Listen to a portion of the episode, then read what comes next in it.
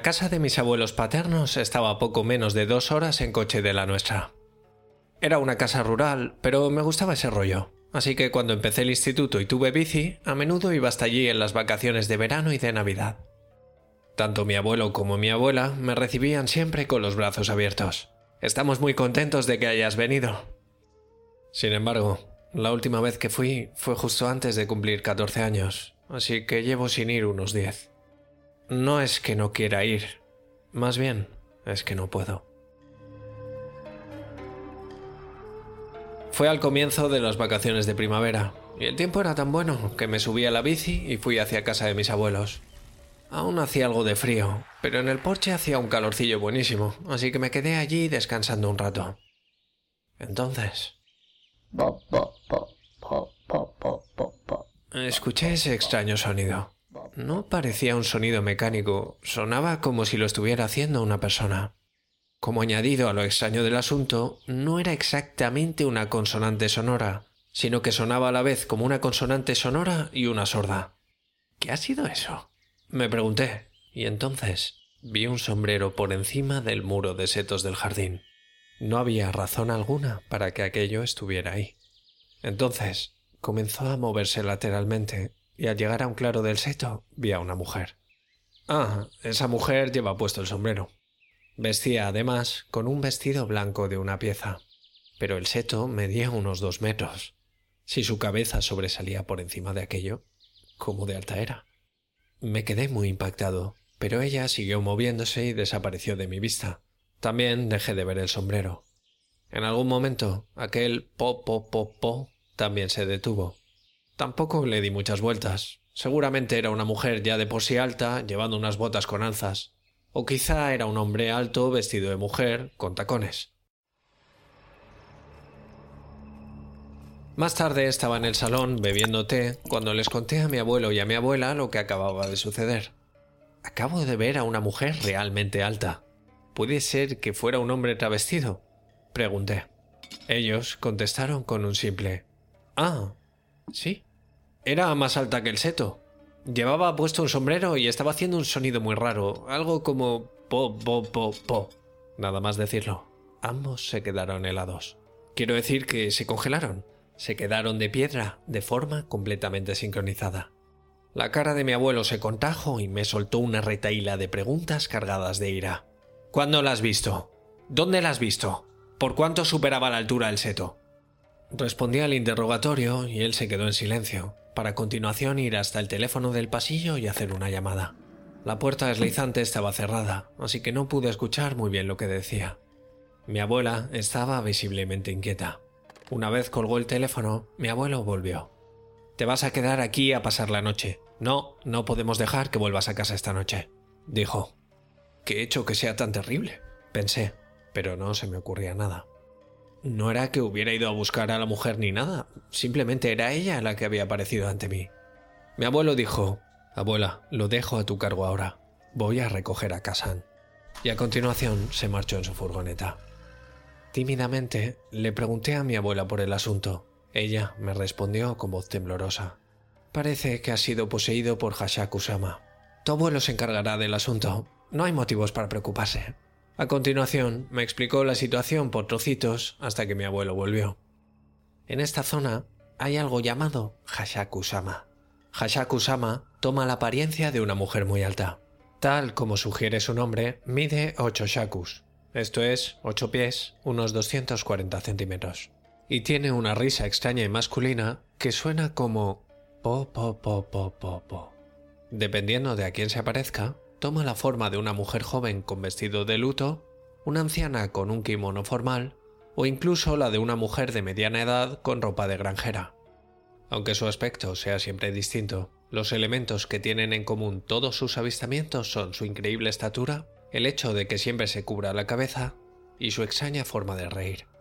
Antiguamente se rumoreaba que se trataba de una viajera poseída, pero nadie lo sabe con certeza.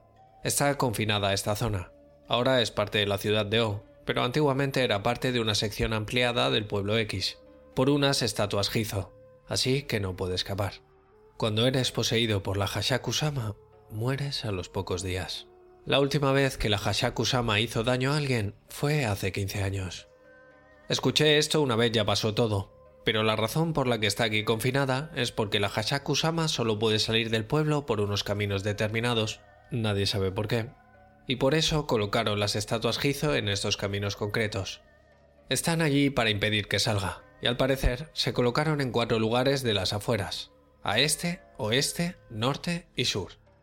En cuanto a por qué querrían dejar a la Hashaku-sama atrapada dentro del pueblo, al parecer hay algún tipo de acuerdo con las poblaciones vecinas, de modo que ésta obtiene, por poner un ejemplo, prioridad en cuanto a los derechos sobre el agua y cosas por el estilo. La Hashaku-sama solo aparecía en busca de víctimas cada 10 años más o menos, así que la gente del pueblo lo consideraba un buen trato. Por mucho que me lo explicaran, aquello no podía ser real, pensé. Claro que no. No pasó mucho tiempo antes de que mi abuelo volviera con una anciana remolque. Pues no vas y te metes en este lío. Toma, coge esto, dijo la anciana mientras me tendía un amuleto. Entonces fue escaleras arriba con mi abuelo a hacer algo. Mi abuela se quedó conmigo, incluso cuando fui al baño me acompañó y no me dejó cerrar la puerta del todo. Por primera vez desde que había empezado este asunto, pensé que podía tratarse de un peligro real. Poco después, me hicieron subir al segundo piso y me encerraron en un cuarto. Las ventanas estaban completamente empapeladas con papel de periódico y amuletos, y había montoncitos con sal en cada esquina. Había una pequeña caja de madera, nada lo que pudieras llamar altar o nada por el estilo, y encima de ella una pequeña estatua de Buda. Además, y no tengo ni idea de dónde habían salido, había dos orinales. ¿Se suponía que tenía que hacer mis necesidades ahí? El sol está a punto de ponerse. Escúchame, no puedes salir de esta habitación hasta mañana por la mañana. Ni yo ni tu abuela vamos a llamarte ni hablar contigo, ¿vale? Bajo ninguna circunstancia puedes salir de esta habitación hasta las 7 de la mañana de mañana. Voy a llamar a tus padres para que lo sepan, dijo mi abuelo con una mirada muy seria. No pude hacer más que asentir en silencio para mostrar que estaba de acuerdo. Asegúrate de hacer todo exactamente como te ha dicho, y mantén el amuleto cerca. Si sucede cualquier cosa, ve y reza ante el Buda, dijo Kasan. Dijeron que no pasaba nada por ver la tele, así que la encendí, pero incluso así mi mente comenzaba a divagar y no podía concentrarme. Estando encerrado en el cuarto, no me apetecía comer ni los onigiri ni el resto de aperitivos que mi abuela me había preparado, así que me metí en el futón y me quedé allí tumbado, temblando.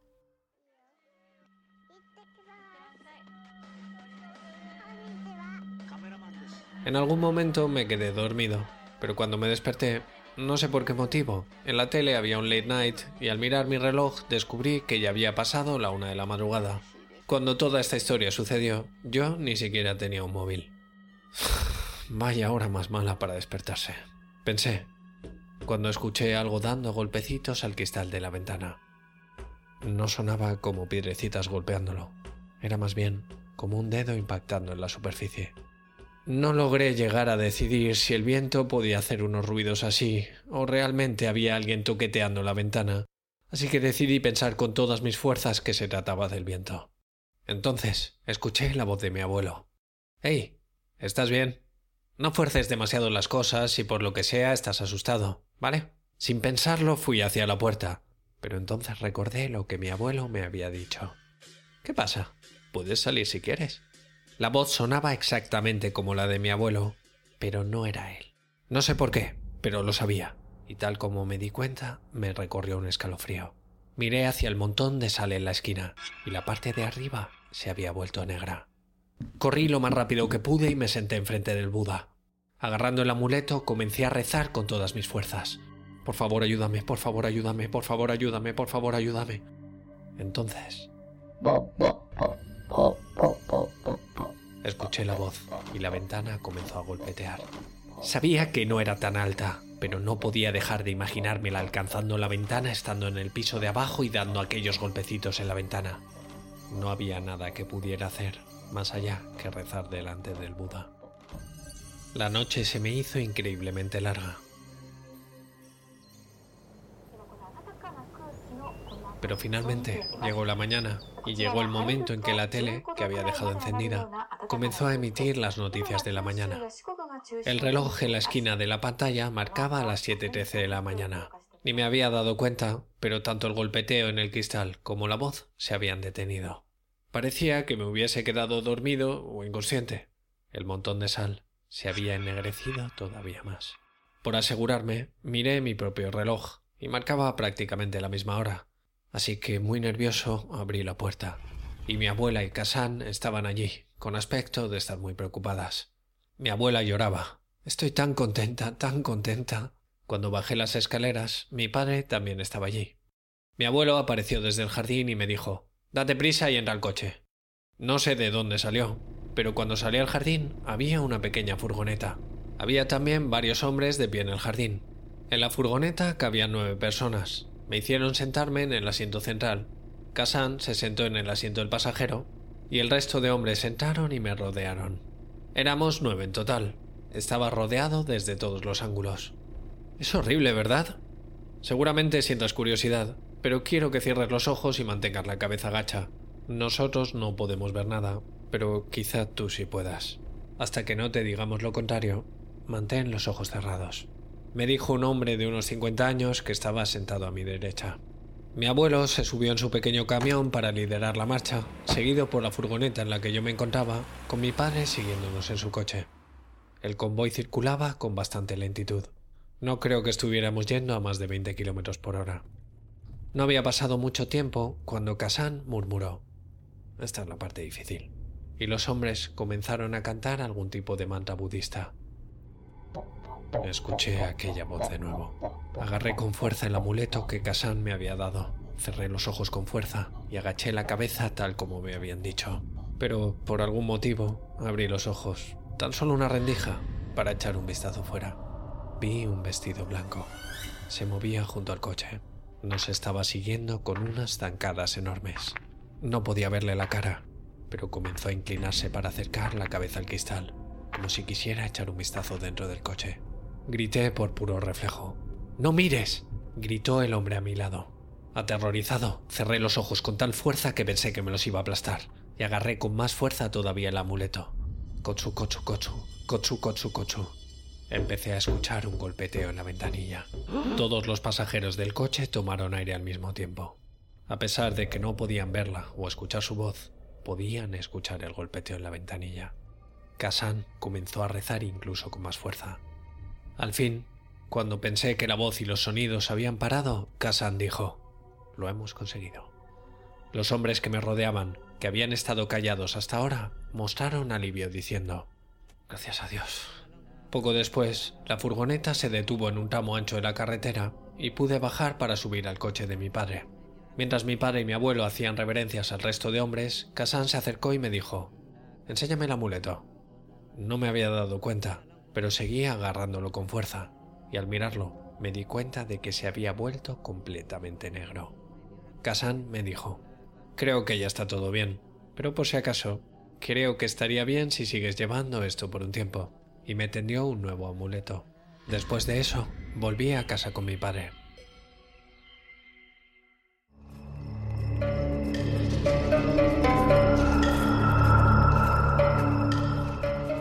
Unos días después, mi abuelo y uno de sus vecinos vinieron a devolverme la bici. Por lo visto, mi padre también conocía la historia de la Hashakusama y me contó que uno de sus amigos de la infancia había sido poseído y asesinado por ella. Me dijo que incluso conocía gente que se había tenido que mudar por culpa de ella. Los hombres que subieron conmigo a la furgoneta estaban todos emparentados con mi abuelo de algún modo, lo cual quería decir que yo también tenía algún tenue parentesco con ellos. Por supuesto, mi abuelo liderando la marcha y mi padre cubriéndonos la retaguardia también eran familiares míos, cosa que pretendía distraer a la Hashakusama de mí. Los hermanos de mi padre, mis tíos, no pudieron venir con una sola noche de preaviso, Así que juntaron a toda la familia sanguínea que fue posible, sin importar cuán lejana fuera la relación de parentesco. Pero puesto que era imposible juntar a tanta gente tan rápido y pensando que sería mucho más seguro hacer el trayecto durante el día, fui encerrado en la habitación para poder pasar la noche. Si las cosas no hubieran ido bien, tanto mi abuelo como mi padre estaban listos para sacrificarse por mí para que yo pudiera escapar. A día de hoy, como expliqué antes, me cuido mucho de no volver por allí. Tras volver a casa, hablé con mi abuelo por teléfono y le pregunté si me había dicho algo aquella noche. y me respondió que no. Así que realmente fue... Siento escalofríos por la espalda con tan solo pensar en ello. La Hashaku-sama escoge como objetivo jóvenes que aún no han pasado a la edad adulta, y es frecuente que los niños puedan verla también. Cuando un joven o un niño son sometidos a una ansiedad extrema y escuchan la voz de alguien de su familia, creo que es comprensible que bajen la guardia rápidamente.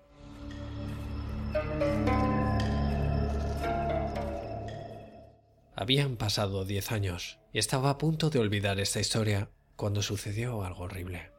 Las estatuas Hizo que mantienen a Hachaku-sama en el pueblo se han roto. De hecho, se ha roto la que está en el camino que va hacia tu casa. Me dijo mi abuela por teléfono. Mi abuelo había fallecido hacía dos años y por supuesto no pude acudir al funeral. Incluso cuando estaba ya postrado en la cama con poco tiempo de vida por delante, me pidió que no fuera. Incluso ahora, repitiéndome a mí mismo que es solo una vieja superstición, cada vez tengo más miedo. Solo con pensar en escuchar ese po po po po de nuevo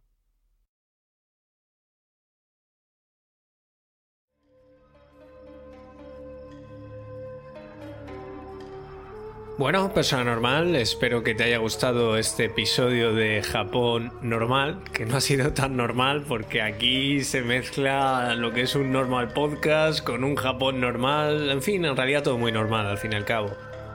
Como ha sido un episodio largo y hay bastante tela que cortar, o kimono que rasgar, he decidido dejar para la semana que viene el comentario donde explico los orígenes de la Hachishaku-sama que seguro que te has dado cuenta de que ha inspirado a un personaje de ficción muy reciente. A ver si adivinas cuál es. Uno muy sexy. Nos vemos la semana que viene.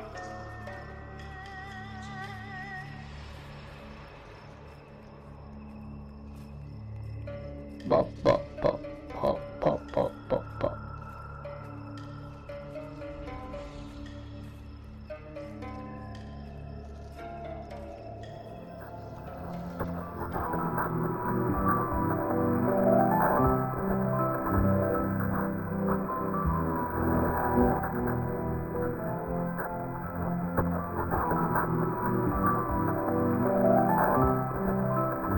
Soy Snaf y esto que acabas de escuchar ha sido otro capítulo de Normal Podcast for Normal People.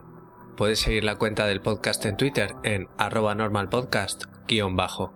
El podcast está alojado en iVoox, donde te agradecería mucho que te suscribieras, comentaras qué te ha parecido o cualquier cosa relacionada con el mundo del creepypasta. También puedes escucharlo en Spotify y en iTunes, donde te agradecería mucho una reseña. Por supuesto, también puedes seguir el canal de YouTube que se llama lo adivinaste, Normal Podcast for Normal People, donde también estaría muy bien si te suscribes. Si quieres pasarme enlaces raros, vídeos de Deep Web o fotos malditas, puedes escribirme a normalpodcastfornormalpeople.com recordando que la A de normal es un 4.